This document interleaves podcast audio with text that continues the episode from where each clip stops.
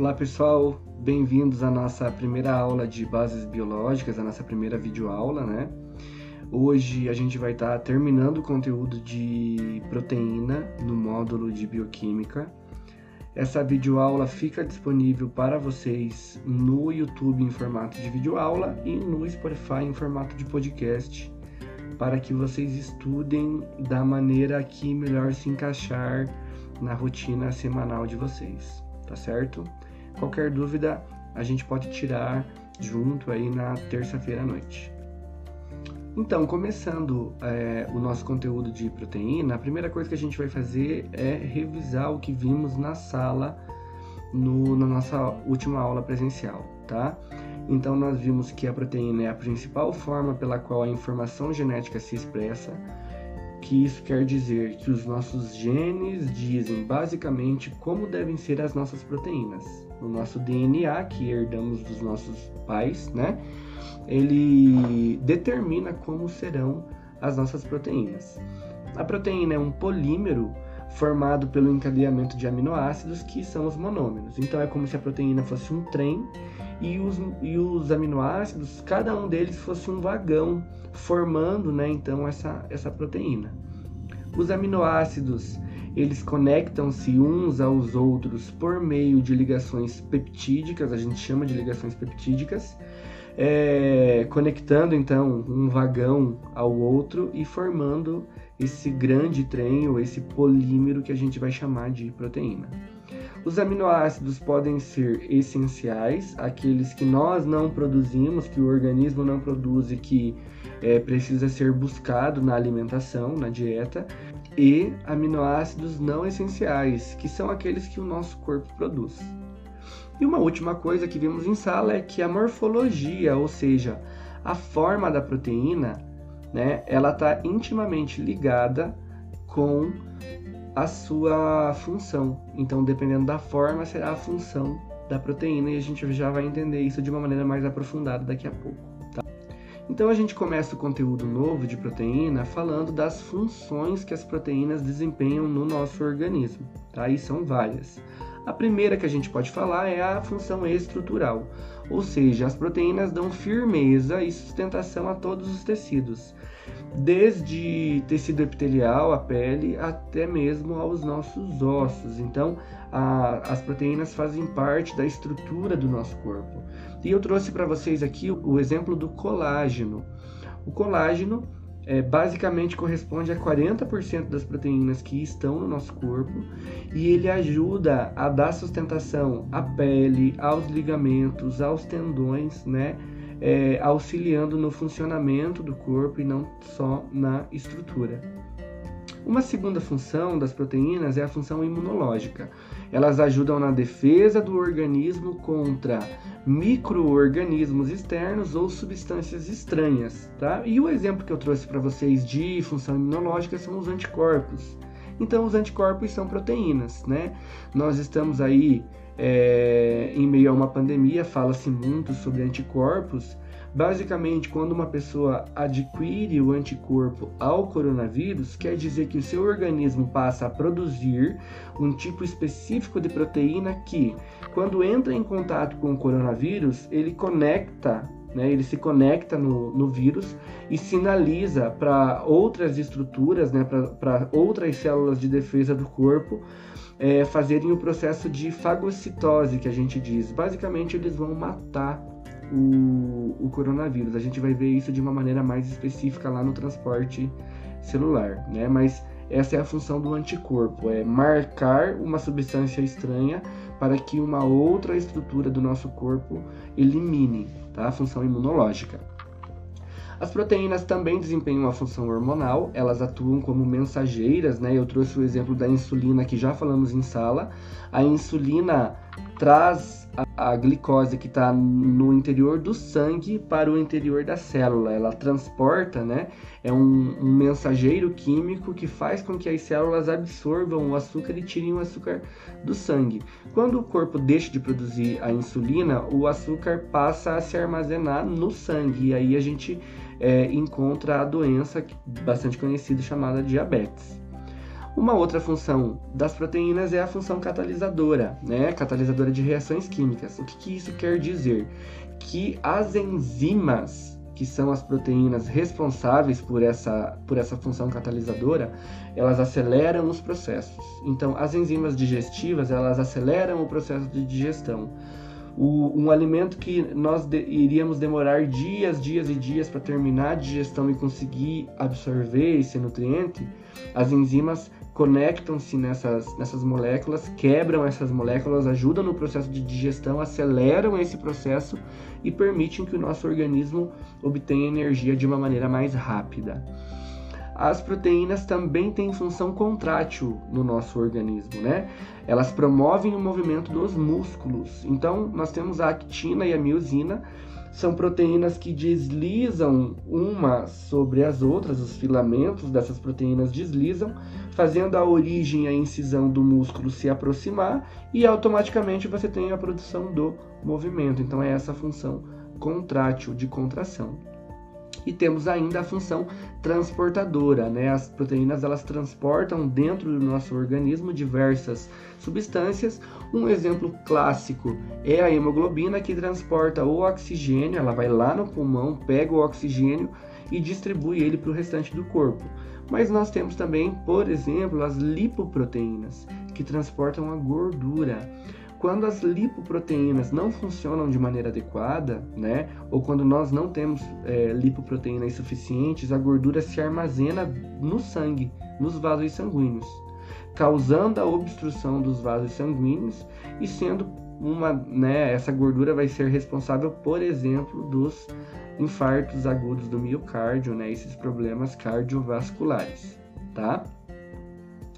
E aí, dando sequência, a gente precisa entender que a função da proteína, e aí eu mostrei para vocês várias funções, mas a função da proteína está ligada com a sua estrutura. Dependendo do formato, do tamanho, da ordem dos aminoácidos, é, essa proteína vai ter uma função. Se trocar a ordem e o tamanho, ela vai ter uma outra função. E a estrutura, como eu disse no começo dessa aula, a estrutura da proteína ela é determinada pelo código genético, ou seja, pelo DNA. E quando a gente fala de estrutura da, de uma proteína, essa estrutura pode ser primária, secundária, terciária ou quaternária, tá? Nem todas as proteínas chegam à estrutura terciária ou quaternária. Por que, que elas não chegam? Porque a função que elas vão desempenhar no organismo não, não precisa, né, não demanda que elas tenham uma estrutura tão complexa. Então, vamos ver uma a uma agora. A estrutura primária, basicamente, é a sequência linear dos aminoácidos ligados um ao outro pelas ligações peptídicas. Então, é como se fosse a sequência do vagão do trem, ou como se fosse um colar de, de pérolas, né, onde as pérolas são os aminoácidos e as ligações peptídicas são esse colar que dão sustentação. Essa estrutura primária, solta né, em formato de fio, ela vai determinar e vai limitar as possibilidades de diferentes conformações que essa proteína poderá assumir né? Então são as proteínas, é a estrutura primária da proteína que diz até onde ela vai chegar, se ela vai ser secundária, terciária ou quaternária, tá? A estrutura secundária é uma interação, né? ela é formada através da interação de aminoácidos próximos nessa, nesse colar, mas aminoácidos que não são sequenciais. Então, você tem ali o alinhamento, um aminoácido depois do outro na estrutura primária, certo? E quando esses aminoácidos é, próximos começam a se aproximar um do outro, eles deixam a proteína com um formato de hélice, tá? Com um formato de espiral. E aí nós temos então o primeiro grau de ordenação espacial da cadeia polipeptídica, né? dessa cadeia de aminoácidos, desse colar de aminoácidos. A queratina, que é a proteína que compõe as nossas unhas, que compõe o nosso cabelo, ela é uma proteína de estrutura secundária. Então ela não, não vai ser uma, uma proteína de estrutura terciária e nem de quarte, quaternária, apenas de estrutura é, secundária. Por quê? Porque a função que ela vai desempenhar, essa função estrutural da unha, ou do cabelo, ou do cílio, ou da barba, é, demanda que ela tenha apenas uma estrutura secundária. E aí, passando, quando essa estrutura secundária começa a se dobrar, né, a estrutura secundária começa a dobrar e se encurvar. Ela vai formar uma, uma estrutura tridimensional. E aí a gente diz que essa proteína chegou então à estrutura terciária. E quando uma ou mais é, proteínas ou cadeias polipeptídicas de estrutura terciária se unem, nós temos uma proteína de estrutura quaternária, tá? É, a ligação entre duas ou mais cadeias polipeptídicas de estrutura tridimensional. Então, nessa estrutura quaternária, é, a gente chega no grau mais complexo de organização e de estruturação de uma proteína, tá? Eu dei o exemplo para vocês das hemácias que são as células sanguíneas que são cheias de hemoglobinas, né, que são as proteínas da, dessa hemácia. As hemoglobinas são essa formação de diversas cadeias polipeptídicas de terceira dimensão, de estrutura terciária, que se unem e formam essa estrutura maior formada por outras estruturas menores, né? Os, os resíduos de cada uma das estruturas terciárias eles se aproximam formando essa estrutura quaternária, tá? Então, em síntese, né, a estrutura primária vai ser essa sequência de aminoácidos, como se fosse um fio. A estrutura secundária e terciária, as estruturas né, secundária e terciária, são a interação entre esses aminoácidos da mesma cadeia. E a estrutura quaternária é a interação de cadeias diferentes. Então, se a gente for pensar na, nas estruturas da proteína enquanto uma, né, uma forma, uma figura, a gente pode imaginar que, de novo, a estrutura primária é como se fosse um fio, uma linha, né, formada pelos aminoácidos. Quando esses aminoácidos começam a, a aproximar-se um dos outros, que ela começa a se enrolar em forma de hélice, nós teríamos então uma estrutura secundária. Então, quando essa estrutura secundária se curva e se dobra, nós chegamos a uma proteína de estrutura terciária. E se eu pegar uma outra proteína de estrutura terciária e conectar, né, e aproximar nessa, nessa primeira proteína, eu vou ter cadeias polipeptídicas distintas de terceira dimensão que, se, que interagem, né, que se conectam e formam então uma proteína quaternária, onde a gente tem a ligação de mais de uma proteína de estrutura terciária, tá? Isso é como um exemplo para vocês. E como a gente já conversou, a estrutura da proteína vai determinar a sua função. Então a função depende da estrutura. Entretanto, a estrutura da proteína, ela também depende do ambiente externo, ela pode ser afetada. Então uma proteína pode perder a sua estrutura a partir de alguns problemas que acontecem no ambiente onde ela está. Ela está, né? E a gente chama esse processo de desnaturação.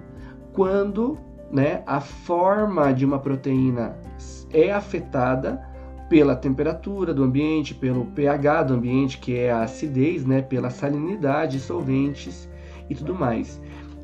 Quando eu tenho uma proteína que tem uma estrutura específica e que perde essa estrutura pelo processo de desnaturação, porque a temperatura sobe demais, porque a, a acidez sobe demais, né? essa, essa proteína vai perder essa estrutura e automaticamente, se ela perde a estrutura, ela vai perder a função, né? Aqui a gente tem um exemplo bem claro de uma proteína natural e de uma proteína desnaturada. Por exemplo, a clara do ovo. A clara do ovo, é, pela sua condição de estrutura terciária, a albumina é a proteína da clara do ovo, né? Então, como elas são tridimensionais, elas ficam distantes umas das outras no quando a clara do ovo está na sua condição normal. Como as proteínas estão muito distantes, a clara do ovo fica líquida e transparente. Quando nós jogamos o ovo em alguma estrutura quente, né, ali no óleo quente, vocês percebem que a clara fica rígida e ela fica branca, né? ela, ela, ela deixa de, de, ser transparente e passa a ser branca. O que acontece? A albumina é, de estrutura terciária, ela se desenrola e passa a ser uma estrutura primária, apenas um fiozinho, certo? Só que o que acontece? Como ela é uma estrutura primária, apenas o fio, essas proteínas começam a se juntar. E aí, de líquida, a clara do ovo passa a ser sólida. Esse é um processo de desnaturação que acontece com a proteína do ovo, a albumina. No nosso organismo, quando o processo de desnaturação acontece, a nossa proteína vai perder a sua função, tá? E a desnaturação, ela vai acontecer é, por meio da alteração nas estruturas secundária, terciária e quaternária. Elas se desenrolam, nunca na estrutura primária. A estrutura primária vai manter, vai, né, vai se manter do jeito que ela, que ela é, sempre se colocou, ok? Então, para a gente terminar a aula hoje, uma síntese rápida. A proteína, então, é esse polímero formado pelo encadeamento dos aminoácidos, dos monômeros. Ela pode ter até quatro estruturas, dependendo da sua função. Ela vai ter uma estrutura mais complexa ou menos complexa. O processo de desnaturação, ele desconforma, né? Ele, ele acaba com a forma da proteína, fazendo com que ela perca a sua função. As proteínas têm função hormonal, transportadora, estrutural, genética, enzimática, entre outras. Um organismo só funciona quando as, as proteínas também é, estão funcionando de maneira adequada. E por último, a estrutura da proteína, e em especial a estrutura primária, determinam a função da proteína. Né? Então, aquela sequência de aminoácidos determina qual é a função da proteína. Se um aminoácido muda de lugar, a proteína já vai perder a sua a sua função ou pelo menos vai reduzir bastante, tá? Por hoje era só, pessoal. Espero que tenha sido válido para vocês. Um grande abraço e até a próxima.